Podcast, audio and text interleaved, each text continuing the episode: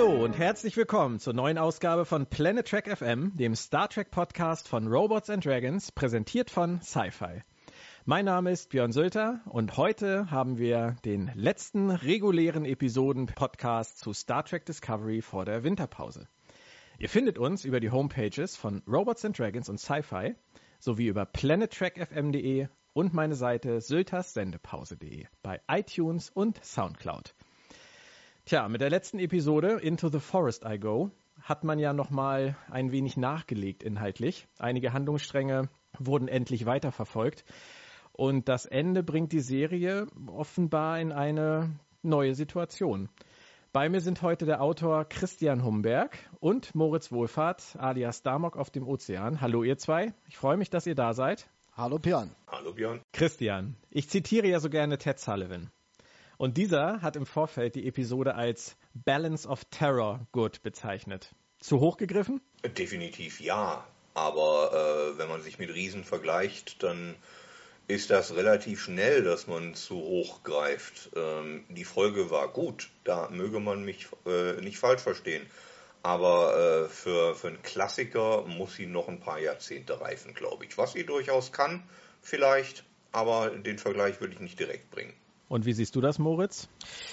Klassiker, jein, nein, eigentlich, dazu ist sie in der Gesamtkohärenz, wenn man das so sagen kann, zu fehlerbehaftet, muss ich leider sagen. Du bist ja ein großer Fan von das große Ganze sehen, Moritz, das weiß ich.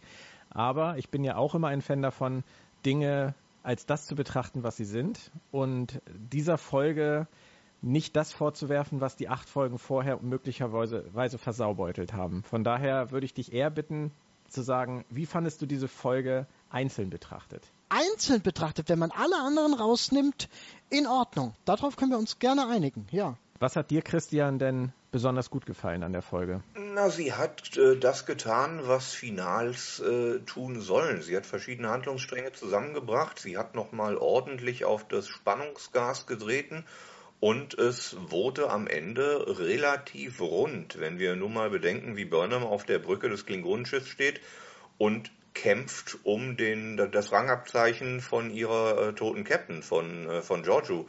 Das war ein direkter Verweis auf einen Pilotfilm und dann wurde der Kreis rund und so muss das bei einem Abschluss sein. Das hat mir grundsätzlich auch gefallen, wobei ich der Meinung war, dass gerade Coll mit dem Abzeichen in der Hand leicht fehlgeleitet war, weil er mit dem Tod von Giorgio ja gar nichts zu tun hatte. Das stimmt von der, von der, von der Atmosphäre, von der Situation, vom Ort, aber nicht mehr ganz von den Charakteren her. Richtig, aber du hast natürlich recht, Christian. Es hat sich der Kreis geschlossen. Sie war wieder an dem Ort, wo es für sie letztendlich begonnen hat, ihr Abstieg innerhalb der Sternenflotte. Und sie hat sich dieses Abzeichen zurückgeholt. Sie hat äh, dafür gesorgt, dass dieses Schiff zerstört wird. Ich bin nicht böse drum. Ich muss ganz ehrlich sagen, ich fand Koll war, was die Klingonen angeht, äh, mindestens genauso schlimm wie alle, die gar nichts gesagt haben seine, seine Art, ständig den Zeigefinger zu heben als einziges äh, Gestik-Stilmittel, hat mich so unfassbar genervt. Oder fandet ihr den gut? Ich weiß nichts von ihm. Ich habe die ähm, Szenen auf Klingonisch, die sind für mich quasi so ein Stück weit nicht existent. Seine letzte Szene, wo er dann Echttext hatte, ja, nee, hat mich wirklich nicht umgehauen. Also gut, dass er weg ist, kann man da. Aber es ist schade, weil er doch, es ist leider ein Sinnbild dafür, wie äh, platt die gesamte äh, Klingon-Mentalität hier geraten ist. Von daher finde ich es ein bisschen schade. Aber gut, lassen wir es so stehen. Jetzt ist er eh weg. Gehst du damit, Christian? Na, ich würde eine kleine Lanze für den Schauspieler äh, brechen wollen. Die Autoren haben es den Klingonendarstellern ja alles andere als einfach gemacht, irgendwas zu tun. Zum einen sind sie begraben unter einem Berg von Make-up, was jegliche Mimik quasi nicht existent macht. Zum anderen müssen sie äh, Sachen auf Klingonisch sagen, was eigentlich relativ unnötig ist. Wir haben in vorigen Podcasten schon drüber gesprochen, die dann auch noch so klingen wie schlecht geschriebener Shakespeare. Also dass der da den Finger hebt, um überhaupt irgendwas zu tun, kann ich ein Stück weit nachvollziehen von der handwerklichen Seite. Klar macht das innerhalb der Episode nicht sonderlich viel Freude, aber das kann ich verschmerzen, wenn ich mir bedenke, dass sich der Mann in dem ganzen Kostüm auch ein bisschen anstrengen will. Gut, das kann ich absolut nachvollziehen. Aber er ist nun raus. Das heißt, wir haben Tekufma verloren, wir haben Koll verloren. Wir haben jetzt noch Rel, dazu kommen wir später, aber ansonsten ist die Klingonenseite relativ äh, Dezimiert. ausgelöscht, würde ich mal sagen. Dezimiert ist ein besseres Wort. Das heißt eigentlich für mich, der Krieg ist zwar nicht beendet, aber die größten Player sind weg. Was passiert an dieser Front, abgesehen jetzt mal von der Discovery, was passiert an dieser Front jetzt überhaupt noch? Da kann jede Menge passieren. Es gibt so viele Klingonen. Ein Machtvakuum wird nicht lange bestehen. Wenn die Autoren das möchten, dann wächst da der nächste Koll nach und übernimmt den Laden. Der Witz ist ja, dass hier vielleicht sogar die 24 Häuser jetzt endlich mal ins Spiel kommen und sich mal offen zeigen in ihrer Präsenz. Also ja, jetzt geht es vielleicht wirklich in diese Richtung, die sie auch, die man auch anfänglich so präsentiert hat mit den unterschiedlichen Mentalitäten der Klingonen. Da kann alles passieren. Der Satz ist, glaube ich, in den Podcasts inzwischen schon mindestens fünfmal gefallen und jetzt heute kommt er mal von mir. Da habt ihr wahnsinnig viel Vertrauen in die Autoren. Ich beneide euch. Ich, ich glaube ehrlich gesagt gar nicht, dass die das wollen. Ich glaube, die äh, Autoren betrachten den Krieg mit den Klingonen jetzt so ziemlich für abgeschlossen. Okay. Da kommt vielleicht noch ein klein bisschen Nachklapp, aber äh, das Gros der Kriegsfolgen liegt hinter uns. Nicht, dass wir sie gesehen hätten, das ist eine andere, eine andere Geschichte. Aber äh, der Krieg als solcher, der Handlungsstrang ist meines Erachtens durch. Da muss man aber mal kurz innehalten. Der Krieg ist durch. Neun Folgen. In neun Folgen haben wir vom Krieg eine Schlacht gesehen. Nein, zwei, wenn wir die, den Prologfilm mitzählen. Ja. Und der Krieg ist durch. Ich glaube, die Autoren haben den Krieg nie zeigen wollen. Ich glaube, der Krieg genauso wie die Klingonen als solche, optisch wie auch inhaltlich, sind Altlasten von Brian Fuller, die sie mitnehmen mussten, weil das alles schon organisiert und, und äh, hingestellt war, bevor Brian Fuller die Serie verlassen hat. Ich glaube, die Autoren von Discovery, so wie sie jetzt da stehen, machen drei Kreuze, wenn sie den Handlungsstrang beenden können und dann das machen dürfen, was sie machen wollen. Da bin ich absolut bei dir, aber hätte man dann nicht wenigstens versuchen können, in diesen neun Folgen, die wir jetzt hatten, die Klingonen etwas kompetenter darzustellen. Wenn ich alleine jetzt sehe, dass die in der aktuellen Folge auf dieses Schiff beamen, eine Tür aufbrechen, den Admiral finden, den man vielleicht mit internen Sensoren auch mal hätte aufspüren können oder merken können, dass er noch lebt. Vielleicht wussten sie es auch und es war ihnen egal. Geschenkt. Dann ist Burnham da die ganze Zeit am, am Rumchargieren und keinem fällt es auf. Und dann kommt noch dieser Messerkampf. Eine kleine Menschenfrau gegen einen Berg von Klingonen, den Anführer der Klingonen. Und der kämpft auf eine Art und Weise, das hätte Quark, glaube ich, nicht schlechter hingekriegt. Das ist das, was mich wirklich stört. Zwei Sachen dazu. Zum einen, die kleine Menschenfrau ist vulkanisch ausgebildet, was sowas angeht. Das darf man nicht vergessen. Touché. Und, und zum anderen sind es die Autoren vermutlich genauso leid wie du und ich, die Klingonen schreiben zu müssen. Nicht, dass sie es je nennenswert gekonnt haben. Das war in dieser halben Staffel kein Geheimnis. Die Klingonen-Szenen waren mit die äh, langweiligsten. Sie waren von der Ausstattung her toll aber der, der, der Funke sprang nicht so wirklich über. Die Sprachbarriere war dann nur eines der Probleme. Ich glaube, das war wirklich eine Erblast, die sie mitnehmen mussten und sie werden froh sein, wenn sie sie los sind. Was allerdings nicht heißt, dass sie zwingend gut horizontal schreiben können. Episodisch geht das, aber so eine fortlaufende Geschichte war es ja eher dann doch nicht. Björn, du hattest ja eben gesagt, von wegen äh, die Klingonen etwas kompetenter schreiben problematisch, wenn du bedenkst, wenn du mal bedenkst, was die noch zusätzlich für Fässer dastehen hatten, in denen sie sich bewegt hatten. Sie hatten ähm, die Vorgeschichte von Burnham, sie hatten Lorca, sie hatten auf einer gewissen Ebene sogar Saru wie viele Fässer können sie sich leisten in neun Folgen? Da ist für die Klingonen so oder so nicht mehr viel Platz gewesen. Was hättest du denn dann da rausgestrichen, um die Klingonen ähm, kompetenter zu zeichnen? Was ich da rausgestrichen hätte, ist wahrscheinlich gar nicht so sehr die Frage. Nur wenn man das Fass, wie du sagst, aufmacht und ähm, eine sehr beliebte Spezies aus dem Star Trek-Kanon mit an Bord holt und sich unheimlich viel Mühe gibt, auch mit diesem Sarkophagschiff. Mhm was die Ausstattung angeht. Wunderbares Design, also ganz toll. Ich bin auch niemand, der ähm, große Probleme mit dem neuen Klingonen-Design hat. Grundsätzlich haben sie sich wahnsinnig viel Mühe gegeben und jetzt sprengen sie dieses Sarkophagschiff einfach in die Luft. Wäre zum Beispiel da nicht noch wahnsinnig viel erzählerisches Potenzial gewesen, Moritz? Ja, unbedingt, weil dieses Sarkophagschiff aus einer alten Epoche stammt, von einer alten Klingonen-Ära, über die wir überhaupt nichts wissen. Dieses Klingonen-Sarkophagschiff war von Anfang an ein Artefakt, etwas, wo, wo sich eigentlich von der Sternenflotte her niemand sicher war, was das überhaupt sein sollte.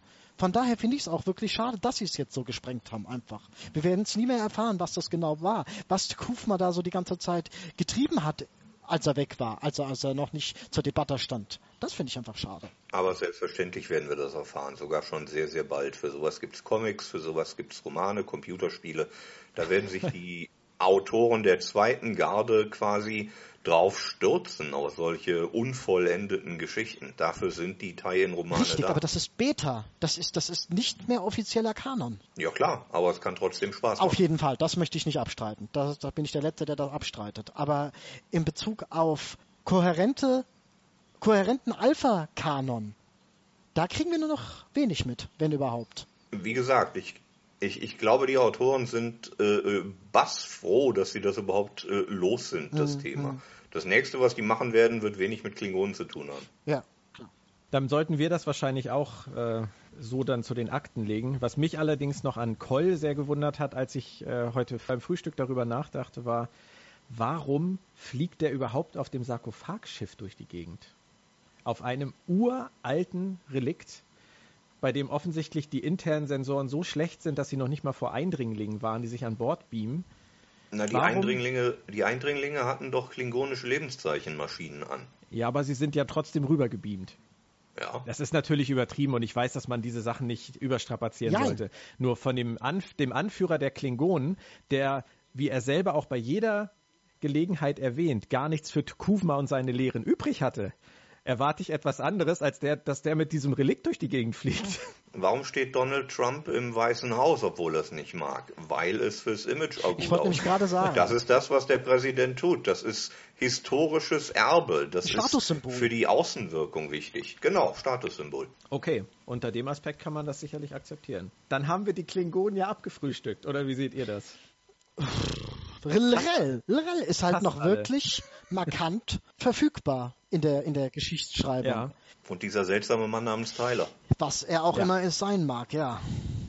Wie habt ihr denn die erste Szene zwischen Tyler und Lrel empfunden? Ich war mir nicht sicher, was passiert. Ich hatte ja eigentlich fest damit gerechnet, dass Lorel nur das Zauberwort sagen muss und sofort vergisst Ash Tyler wieder, dass er Ash Tyler ist und äh, sieht sich wieder als Wok, der er ja, machen wir uns nichts vor, eigentlich ist. Aber die Autoren scheinen das tatsächlich noch rauszögern zu wollen. Das passierte in der kompletten Folge nicht. Sie sagte bald, bald, bald, aber halt eben nicht jetzt. Und äh, ich bin gespannt, was da noch passiert. Nicht zuletzt, weil ich es nach wie vor für eine ziemlich dumme Idee halte. zum einen mögen, zum einen mögen wir als Zuschauer Ash Tyler mittlerweile. Er bandelt mit unserer Identifikationsfigur an. Er ist der Mann an Michael Burnhams Seite und als solchen mag ich ihn. Und zum anderen ist es nie klug, wenn der Zuschauer schlauer ist als die Figuren. Nie. Und für mich wirkt es gerade in dieser Episode durch die Szenen, die es gab, so, als wenn es eigentlich vom Drehbuch her so gedacht war, dass diese Episode den Groschen bei einigen Zuschauern das erste Mal fallen lassen sollte. Ich weiß nicht, dafür gibt es davor schon viel zu viele Holzhammer-Andeutungen, die das in die Richtung drücken. Die Frage ist, ob die Autoren meinen, ob die Autoren meinen, dass das Andeutungen sind, ob die Autoren, als sie die Drehbücher schrieben, mittlerweile werden sie es wissen, nicht gedacht haben, dass sie bass clever sind. Ja, das befürchte ich halt auch. Ich glaube tatsächlich, dass sie das gedacht haben. Als dann die erste Folge mit äh, Ash Tyler kam und das ganze Internet schrie, ah, das ist ja der Typ. Ich glaube, da äh, sind in Hollywood ein paar Leute blass geworden. Ist zu befürchten, ja. Sonst hätten sie es wahrscheinlich jetzt in dieser Episode enthüllt. Also mir war das jetzt in dieser Episode zu sehr auf die Oh my God Schiene. Kann das sein, das? Und dann soll man sich jetzt über den Winter darüber Gedanken machen. Möglich, ja. Wenn das so ist, ja, es tut mir ein bisschen leid für die Schreiber. Sie hatten dann sicherlich äh, andere Pläne und hätten es dann vielleicht auch gerne früher aufgelöst und das jetzt nicht noch über den Winter geschleppt. Aber wir können uns dann ja jetzt zumindest fragen, warum ist es so und nicht ist es so. Ich denke auch, das Thema ist durch und ich denke, wir können davon ausgehen, dass Tyler Vogt ist. Aber warum ist es so? Was hat Lorel wirklich mit ihm vor? Was hat sie genau mit ihm gemacht? Oder ist es vielleicht Tyler mit den Erinnerungen von Vog? Wie auch immer. Das sind ja alles Dinge, die sind noch völlig offen. Und da drauf gute Antworten zu finden, wäre ja auch schon mal etwas wert. Vor allem, oder? weil ja jetzt der Krieg durch ist, im Prinzip. Richtig. Der Krieg mit der Föderation ja, aber der interne Machtkampf bei den Klingonen, der noch nicht. Rell will ja quasi Tekufma beerben, genau das, was Vog unfreiwillig tat. Hm. Und sie nutzt Vog als Werkzeug dafür. Und jetzt hat sie äh, Kroll aus dem Weg. Das heißt, da macht ihr aktuell niemand Konkurrenz. Und sie ist auf der Discovery, wo sie ohnehin äh, hin wollte, seit, seit sie Admiral Cornwall gesehen hat. Und mal schauen, was sie jetzt aus, aus diesen äh, Situationen macht. Wenn wir nochmal kurz zu Tyler kommen, die ganzen äh, Szenen rund um seinen posttraumatischen Stress. Ich finde grundsätzlich erstmal, der Schauspieler hat das sehr gut gespielt. Mir hat das sehr gut gefallen.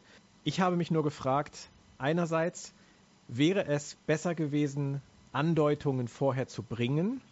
Wäre es auch realistischer gewesen, Andeutungen vorher zu bringen in den Episoden? Oder ist es gerade so effektiv, weil sie es nicht getan haben und weil wir sozusagen wie seine ganzen Kollegen nichts davon geahnt haben? wie es wirklich in ihm aussieht, weil er es so gut verstecken konnte. Das ist eine gute Frage. Finde ich ehrlich gesagt nicht, weil er sagt am Ende ja, dass er Albträume hatte, schon die ganze Zeit. Und da haben wir wieder dieses Tell, Don't Show und das dann auch noch rückwirkend bezogen. Ich finde, das hätte man die letzten drei Episoden irgendwo mal einbauen müssen. Man hätte es noch nicht mal benennen müssen, aber man hätte Szenen zeigen können. Man hätte gar nicht sagen müssen, das ist ein Albtraum oder so. Man hätte diese Szenen losgelöst zeigen können, so dass man sich gefragt hätte, was sollten diese Szenen jetzt? Und die hätten dann nachträglich Sinn ergeben, wenn er sagt, ich hatte Albträume. Hätte man sagen können, ah, ja, das waren die Albträume. Moritz, das Ding ist ja, wenn man sich anguckt, wie die Autoren bisher mit solchen Sachen umgegangen sind, hätte das wahrscheinlich dazu geführt, dass er sich mit Burnham beim Frühstück, beim Omelette darüber unterhalten hätte und gesagt hätte, oh du, letzte Nacht wieder, da bin ich schweißgebadet aufgewacht weil sie ja einfach zu diesem Tell, äh, Don't Show neigen. Aber du hast natürlich recht. Wenn sie einfach mal eine Sequenz gezeigt hätten, eine Traumsequenz von ihm und er wacht am Ende auf und er redet mit keinem drüber. Das hätte ja wahrscheinlich schon völlig ja. ausgereicht. So kommt einfach nur mal wieder so als so ein Punkt drüber. Das haben wir heute gebraucht. Das war jetzt nötig. Das haben ja auch viele in den Foren gesagt. Ich kann mir aber halt auch gut vorstellen, dass es einen kleinen äh, Überraschungseffekt haben sollte. Nicht nur für Burnham, sondern auch für uns, dass dieser lustige Mann, dieser starke Tyler, der gleich Sicherheitschef geworden ist, wie es wirklich in ihm aussieht. Die emotionale Resonanz bei mir war dadurch, glaube ich, größer, als wenn ich es schon durch Andeutungen in den Folgen davor geahnt hätte. Absolut ja. Der Schockeffekt war größer, die emotionale Wirkung war größer. Man hätte es natürlich anders machen können, aber man hätte es halt anders machen können, nicht müssen. Und Richtig. die Autoren haben es so gemacht und das fand ich in Ordnung. Würdet ihr mir denn zustimmen, dass Tyler, ich sag's mal vorsichtig, dass Tyler bis fünf Minuten vor Ende der Episode erstmal gerechnet, hundertprozentig davon ausgegangen ist, dass er Tyler ist und dass er gefoltert wurde, dass er ähm, sexuell missbraucht wurde von Lorel über Monate. Er hat dieses Mal sechs Monate im Deutschen gesagt. Ich habe die englische Fassung gerade nicht auf der Pfanne, ob er, sieben. ob das sieben. Hat er im Englischen sieben gesagt? Ja. Okay, dann haben sie es im Deutschen leider falsch übersetzt dieses Mal. Würdet ihr denn davon auch ausgehen, dass er grundsätzlich bis fünf Minuten vor Ende der Episode hundertprozentig davon überzeugt war? Davon ist er jetzt ich noch überzeugt, auch. glaube ich. Er weiß, er weiß nicht, was mit ihm los ist. Er erinnert sich daran, dass die Klingonen ihn gefoltert haben und dass Lorel ihn mehr oder weniger vergewaltigt hat. Das ist das, was er an Erinnerungen im Kopf hat. Wo diese Erinnerungen eigentlich herkommen, das weiß er heute noch genauso wenig wie gestern. Das ist jetzt aber genau der spannende Punkt, wenn ich das kurz mal sagen darf. Das ist das, worüber ich mir viele Gedanken gemacht habe.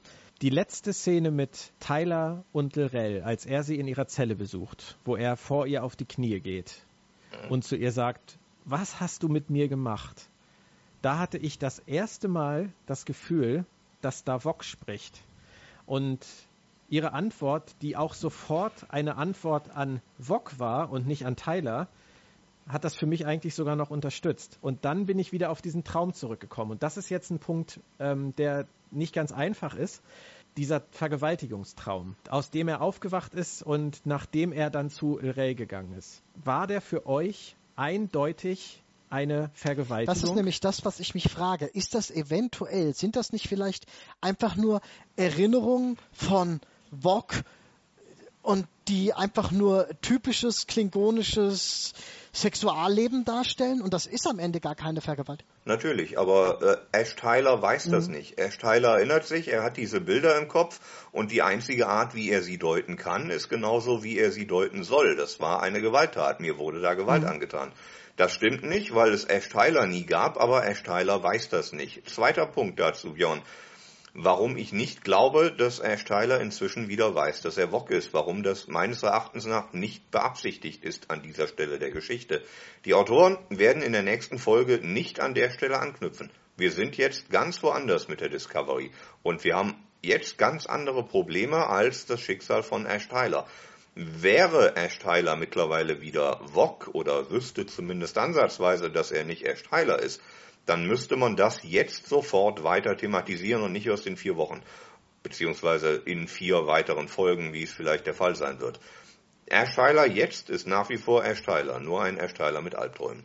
Okay, ich würde sagen, das ist absolut möglich. Ich habe mir vorhin kurz den Trailer für die zehnte Folge angeguckt und da kommt zumindest eine kurze Szene drin vor, wo Michael zu Tyler sagt, du musst es ihnen sagen was auch immer das heißen mag. Es kann ja in jede Richtung gehen. Das äh, hat mich nur noch ein bisschen bestärkt darin, dass er unter Umständen mit ihr darüber gesprochen hat.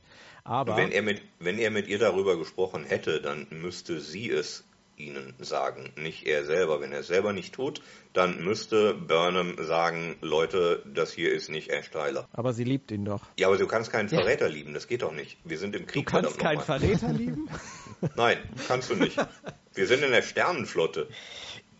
Äh, Burnham ist ja nicht wirklich in der Sternenflotte. Ähm, außerdem. Frag, frag, mal Burnham, ob sie es ob nicht sein möchte.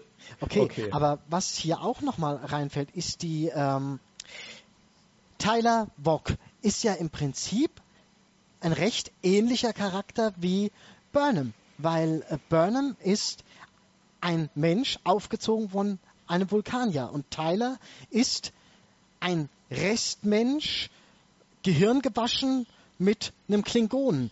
Wir haben hier diese, diese Kultur-Clash-Form. Und die, die, die, die führt ja auch ein Stück weit, kann auch ein Stück weit dazu führen, dass die beiden füreinander eine ganz spezielle, eine ganz spezielle Art von Verständnis entwickeln oder bereits haben. Naja, vor allem sind sie beide ausgestoßen. Ja. Ne? Burnham saß auf Vulkan und war da nicht akzeptiert und Vog saß auf Kronos und war da nicht akzeptiert. Er war nicht der Krieger, sondern der seltsame Albino, der Freak, genau wie Burnham auf Vulkan auch ein Freak war. Und das ist das, was die beiden verbinden würde. Dann kannst du dir nicht vorstellen, dass sie ihn vielleicht doch schützen würde und Nein. nicht direkt zu Lorca Nein. geht? Nein, ich kann mir durchaus vorstellen, dass sie ihn nicht gleich erschießt oder sowas, aber sie muss ihren Vorgesetzten sagen, was Sache ist. Und das, das weiß sie auch. Dazu ist sie verpflichtet und das ist ihre Überzeugung. Sie ist Sternenflotte, auch wenn sie aktuell nicht dazugehört. Sie ist durch und durch Sternenflotte und das wäre das Einzige, was geht. Äh, sie ist vor allem Logikerin, sagt man das? Also sie ist der Logik verschrieben. Und das ist nun mal die logische Schlussfolgerung aus der Situation. Liebe hin und her. Ja, also Michael Burnham, Michael Burnham würde keinen Klingonen decken. Never, ever. Okay, da bin ich dann jetzt mal absolut bei euch. Was die Frage angeht, ob Ash Tyler es schon weiß oder es schon ahnt, das lassen wir mal offen. Da kann ich euch folgen, aber ich habe es in seinen Augen gesehen, dass er durch seinen letzten Traum, den er hatte, das erste Mal gespürt hat, dass mit ihm definitiv etwas nicht stimmt und vielleicht sogar etwas mehr. Aber das werden wir sehen.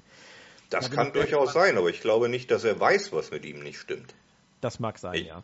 Ich glaube, dass er keine Ahnung hat von Vog. Kommen wir mal zu einem anderen Charakter.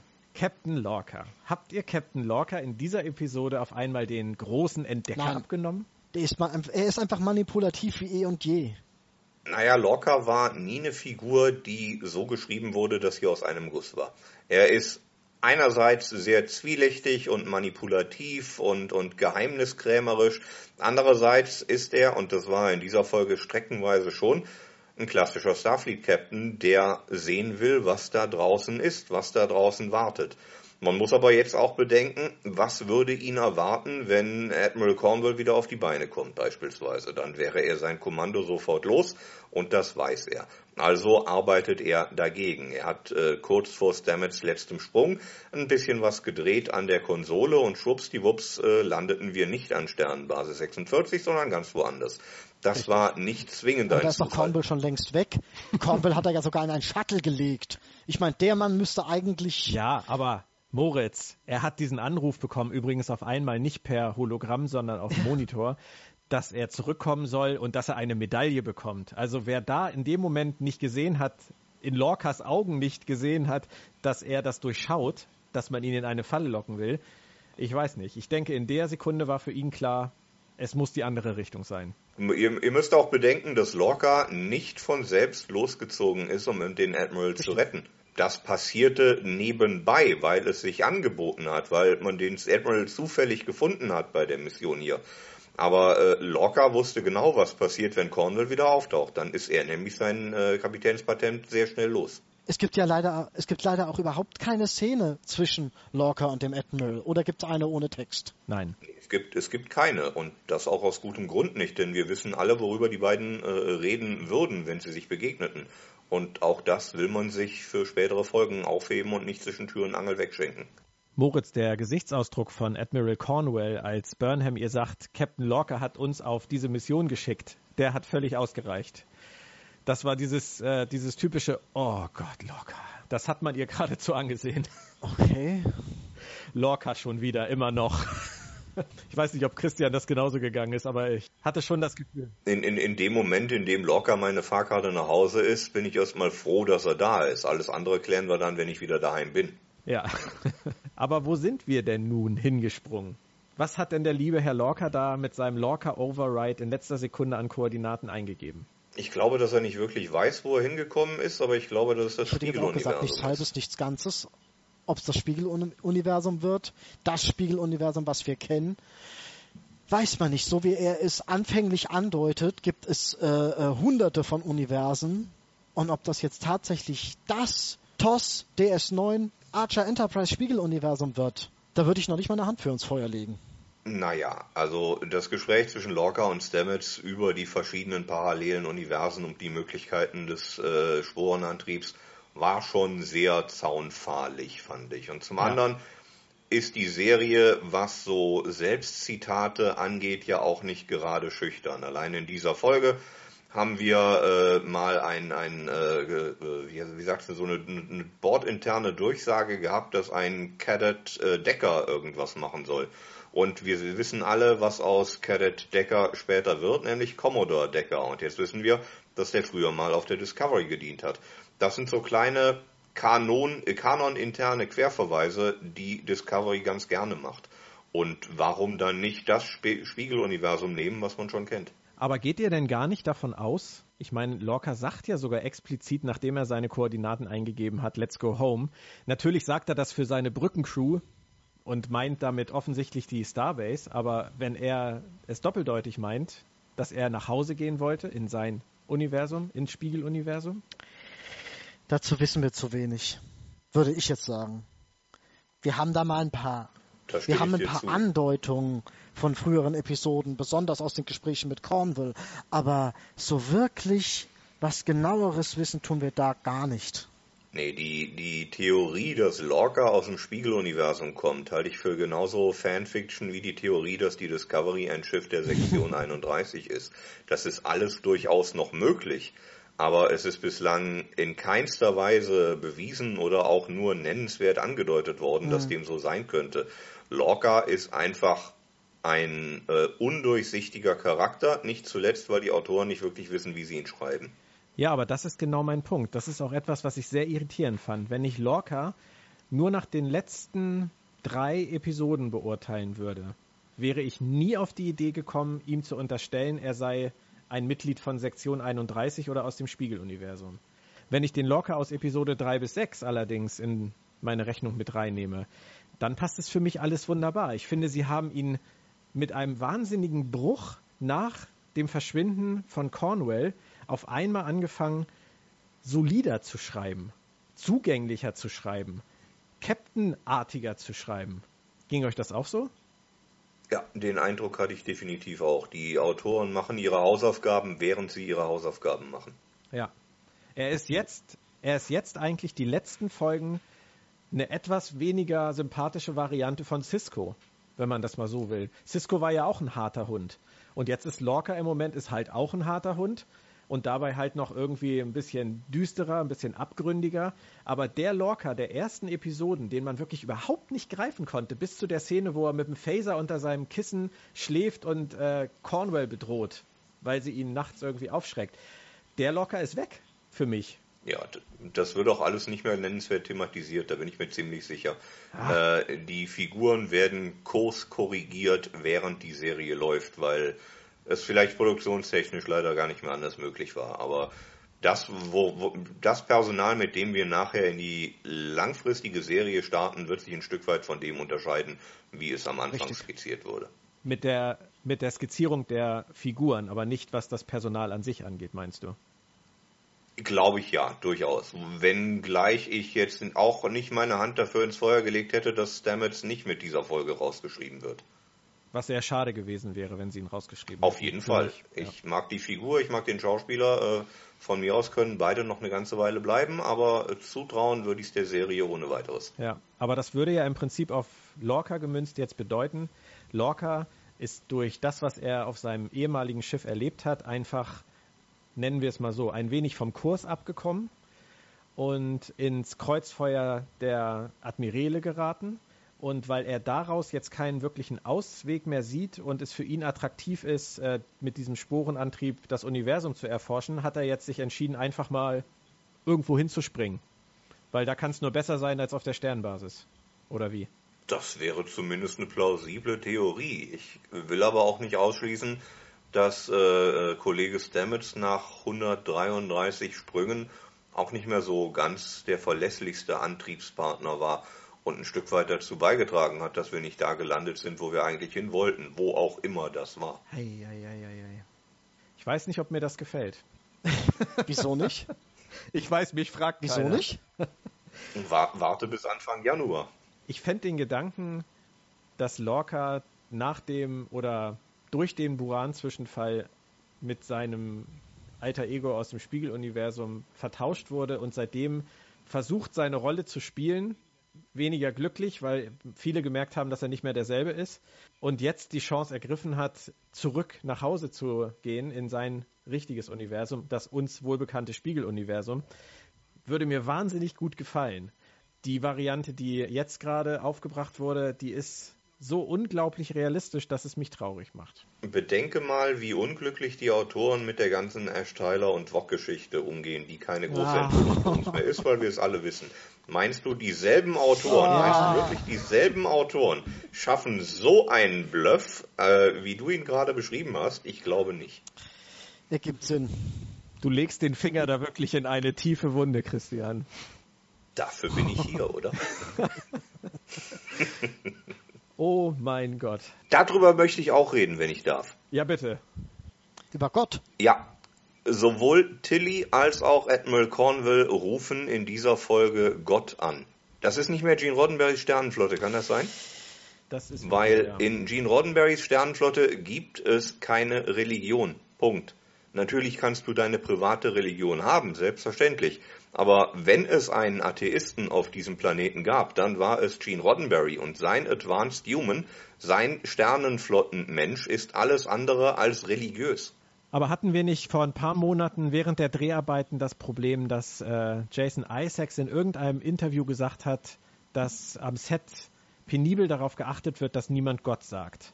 Daraufhin gab es einen Shitstorm bei Twitter und sonst wo, wie man das sagen könne, dass in Star Trek Gott verboten ist. Dann wurde das ganze Gene Roddenberry-Thema wieder durchdiskutiert und ich könnte mir vorstellen, dass die Autoren darauf jetzt ein bisschen aus Angst reagiert haben und einfach gesagt haben, mein Gott, dann lass doch zwei Leute eben, mein Gott oder Gott sagen. Nein, das, das ist chronologisch schon nicht möglich, denn die Folgen, die jetzt liefen, sind ja schon seit Monaten abgedreht. Die haben ja vor paar Wochen die 15. Folge beendet.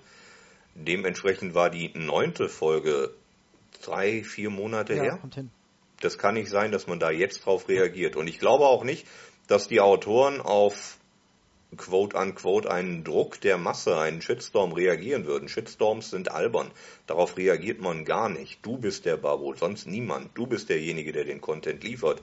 Andere Leute dürfen den mögen und dürfen ihn nicht mögen, aber es ist keine Demokratie. Eine Serie ist keine Demokratie.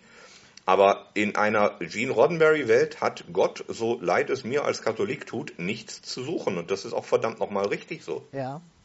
Das ist faules Schreiben. Das habe ich auch oft, wenn ich Star Trek Romane aus dem Amerikanischen übersetze, dass die amerikanischen Romanautoren von Gott reden. So, oh mein Gott, weißt du, wie man das so macht, weil es eine menschliche Redewendung ist. Nein, verdammt nochmal, im 23. Jahrhundert von Gene Roddenberry ist sie das nicht. Das sind dann Formulierungen, die streiche ich als Übersetzer raus.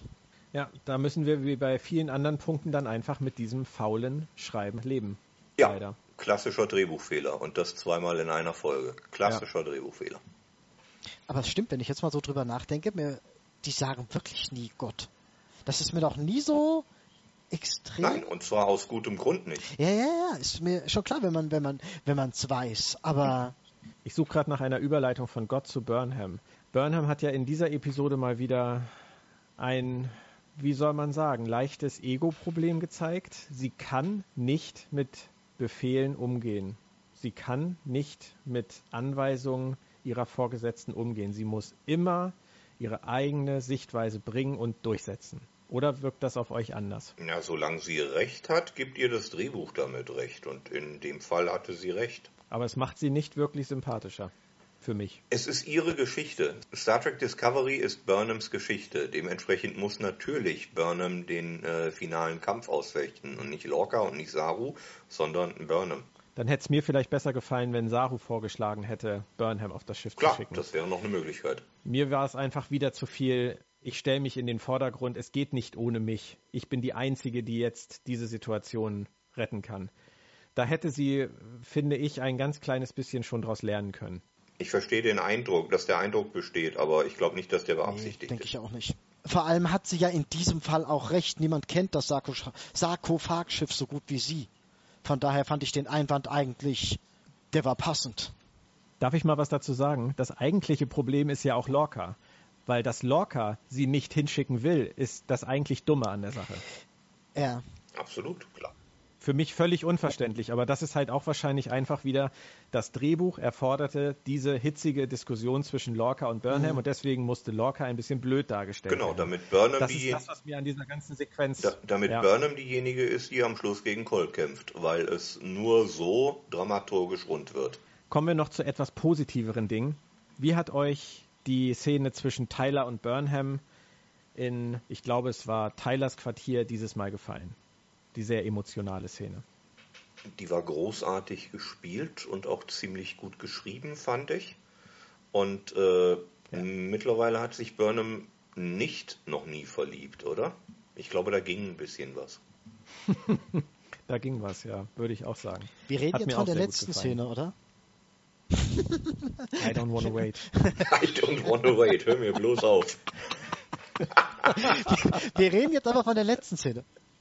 Gut, dann muss ja, ich Moritz, leider... Wir reden, nein, wir reden äh, über die Szene, wo sie sich äh, über ihre Gefühle nochmal unterhalten und er ihr mehrfach sagt, dass er bei ihr sozusagen ein Zuhause ah, gefunden ja, hat, ja, angekommen ja, ist, nein, Frieden ist, gefunden hat, gut. etc. Die, ist, die passt so. Die hat mir auch gefallen. Auch wenn es bisher ein bisschen holprig war zwischen den beiden und ähm, auch da die Herleitung zu einer Beziehung zwischen den beiden doch ein bisschen holter die Polter ging, das war zumindest jetzt ein Payoff, ähm, wo ich sagen kann, da kann ich gut mitgehen. Der Punkt ist aber, ich glaube, das ist beabsichtigt, weil jetzt irgendein Bruch kommen wird. Die sind auf einem Höhepunkt und Höhepunkte sind immer dafür da, dass danach quasi der Absturz kommt oder der Umbruch oder, oder Du Zyniker, du. Es hat aber absolut recht. Vollkommen richtig. Wir sind nicht hier, damit es Michael Burnham gut geht, sondern damit Michael Burnham Abenteuer erlebt. Ja. Das wird noch eine harte Zeit für sie werden. Mit Lrell als hm. Nebenbuhlerin. Als Schwiegermutter. oh Gott. Als Schwiegermutter. Oh. Ich darf das noch sagen. Das setzt die Träume von Tyler in einen Kontext, den ich überhaupt nicht, nicht weiter durchdenken möchte.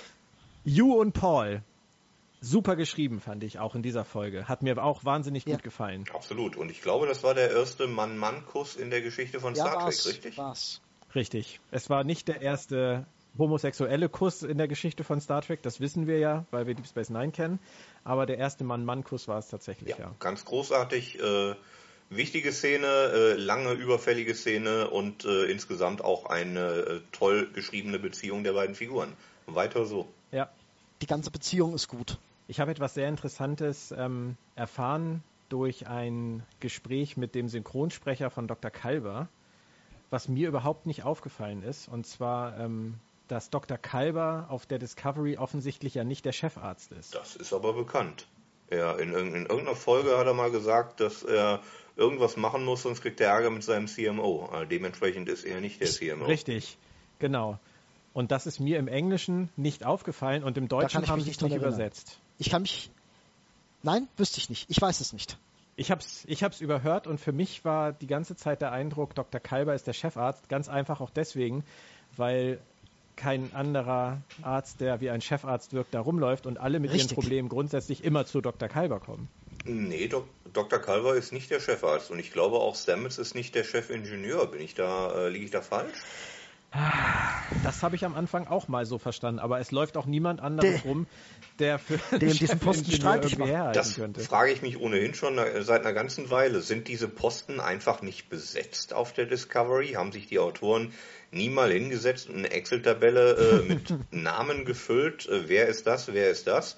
Das heißt ja noch lange nicht, dass wir die Figuren gezeigt kriegen müssen. Wenn die die nicht zeigen wollen, ist das ihr gutes Recht.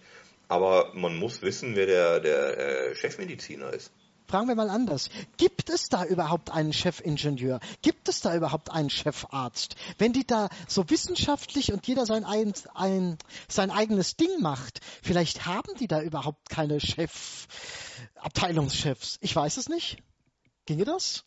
Das wäre, das wäre vollkommener Unsinn. Du äh, machst doch kein Unternehmen auf, ohne dass da irgendjemand verantwortlich ist. Ja, absolut. Und mich hat's halt auch absolut überrascht. Also einen schönen Gruß an Benjamin Stöwe überhaupt für den Hinweis. Er hat es äh, natürlich gelesen im, im Originalskript und hat auch gesehen, dass er im Deutschen was anderes spricht als CMO und dass es da gar nicht übersetzt wurde. Und so sind wir überhaupt nur drauf gekommen. Aber für mich hat sich, wenn man jetzt mal ganz einfach die Serie betrachtet, würde sich der Eindruck aufdrängen, Stamets ist der Chefingenieur und Kyber ist der Chefarzt, weil sonst keiner da ist. Es gibt in einer Folge mal einen Arzt, der wird gerufen als dieser, wie heißt dieses Viech, was äh, Matt mit an Bord bringt?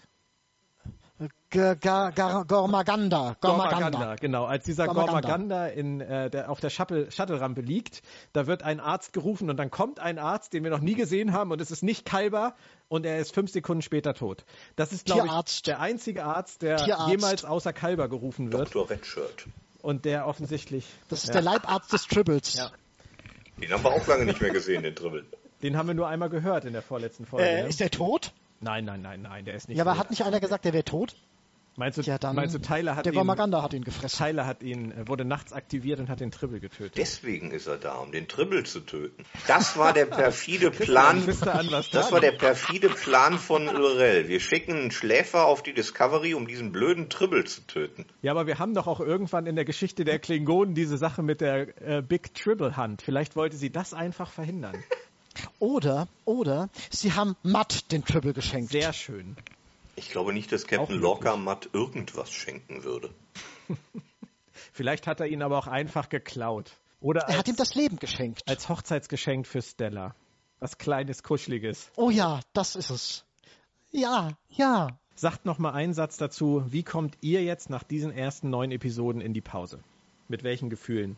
Ich gehe mit den Gefühlen in die Pause, dass ich froh bin, dass Star Trek wieder da ist, wo es ist, nämlich im Fernsehen, da gehört es hin. Äh, ich bin durchaus froh, dass es diese Serie gibt, denn sie macht mir mehr Freude als äh, Ärger. Ich glaube aber auch, dass äh, die Autoren noch einiges an Hausaufgaben zu machen haben, sowohl was Star Trek-Kenntnis angeht, als auch was horizontales Schreiben angeht, denn eine episodische Star Trek-Serie kann man natürlich auch machen, würde ich mir natürlich auch anschauen, denn ich bin ein alter Trekkie und äh, freue mich drüber. Aber ich glaube trotzdem, dass eine episodische Star Trek-Serie heute nicht mehr zeitgemäßes Fernsehen ist und dementsprechend sollte man da doch noch einiges dran drehen. Ich weiß nicht, ob die Autoren das können, ich weiß auch nicht, ob sie das wollen, aber ich freue mich auf Januar und bin gespannt, was sich bis dahin getan hat. Und wenn nicht bis dahin, dann vielleicht bis in die zweite Staffel. Absolute Zustimmung. Und Moritz, wie ist bei dir? Neugier, auf jeden Fall Neugier, weil wir jetzt in eine neue Phase eintreten, in der ich hoffe, dass die Autoren sich eingelebt haben in ihre Materie, in, die, in das ganze Szenario, jetzt auch ein Stück weit mehr ihr eigenes Ding machen können, ohne von Altlasten betroffen zu sein. Jetzt, glaube ich, wird sich wirklich zeigen, wo die ganze Reise hingehen kann, soll, wird ja, ich denke, jetzt kriegen sie so allmählich ihre eigene sie Kurve. Sie müssen es zumindest. Ob sie es hinkriegen, wird sich zeigen. Aber jetzt wird sich zeigen, ob, ob, ob sie es können. Ja, aber da habe ich erstmal ein wenig Vertrauen, ausnahmsweise. Da bin ich mal nicht zynisch. Das ist ein sehr schönes Schlusswort. Bei mir hat die letzte Episode auch für deutlich mehr Optimismus gesorgt. Ich freue mich wahnsinnig auf Januar und ich bin sehr gespannt, wie sie mit dieser neuen Situation umgehen werden. Ob wir von den Klingonen überhaupt noch viel zu sehen kriegen oder ob sie sich jetzt komplett auf diese Storyline der Discovery irgendwo da draußen konzentrieren. Die Serie bringt uns auf jeden Fall zum Nachdenken und das ist schon mal viel wert. Ob es immer so logisch ist, gut, da kann man dann drüber hinwegschauen. Vielleicht wird es ja auch besser. Es macht auf jeden Fall wahnsinnig viel Spaß, drüber nachzudenken und drüber zu reden. Auch mit euch beiden heute wieder. Vielen Dank. Das war's dann auch. Nächste Woche möchte ich ganz gerne noch über die komplette Staffel sprechen. Das wird bestimmt auch nochmal lustig. Da wird es dann viel über die horizontale Erzählweise der Serie zu sprechen geben. Da werden wir alle Themen dann noch einmal kurz aufkochen und vielleicht auch einige abschließen können. Feedback zu den Podcasts immer gerne auf den bekannten Kanälen, bei Twitter, bei Sylters Sendepause, per E-Mail, wie ihr möchtet.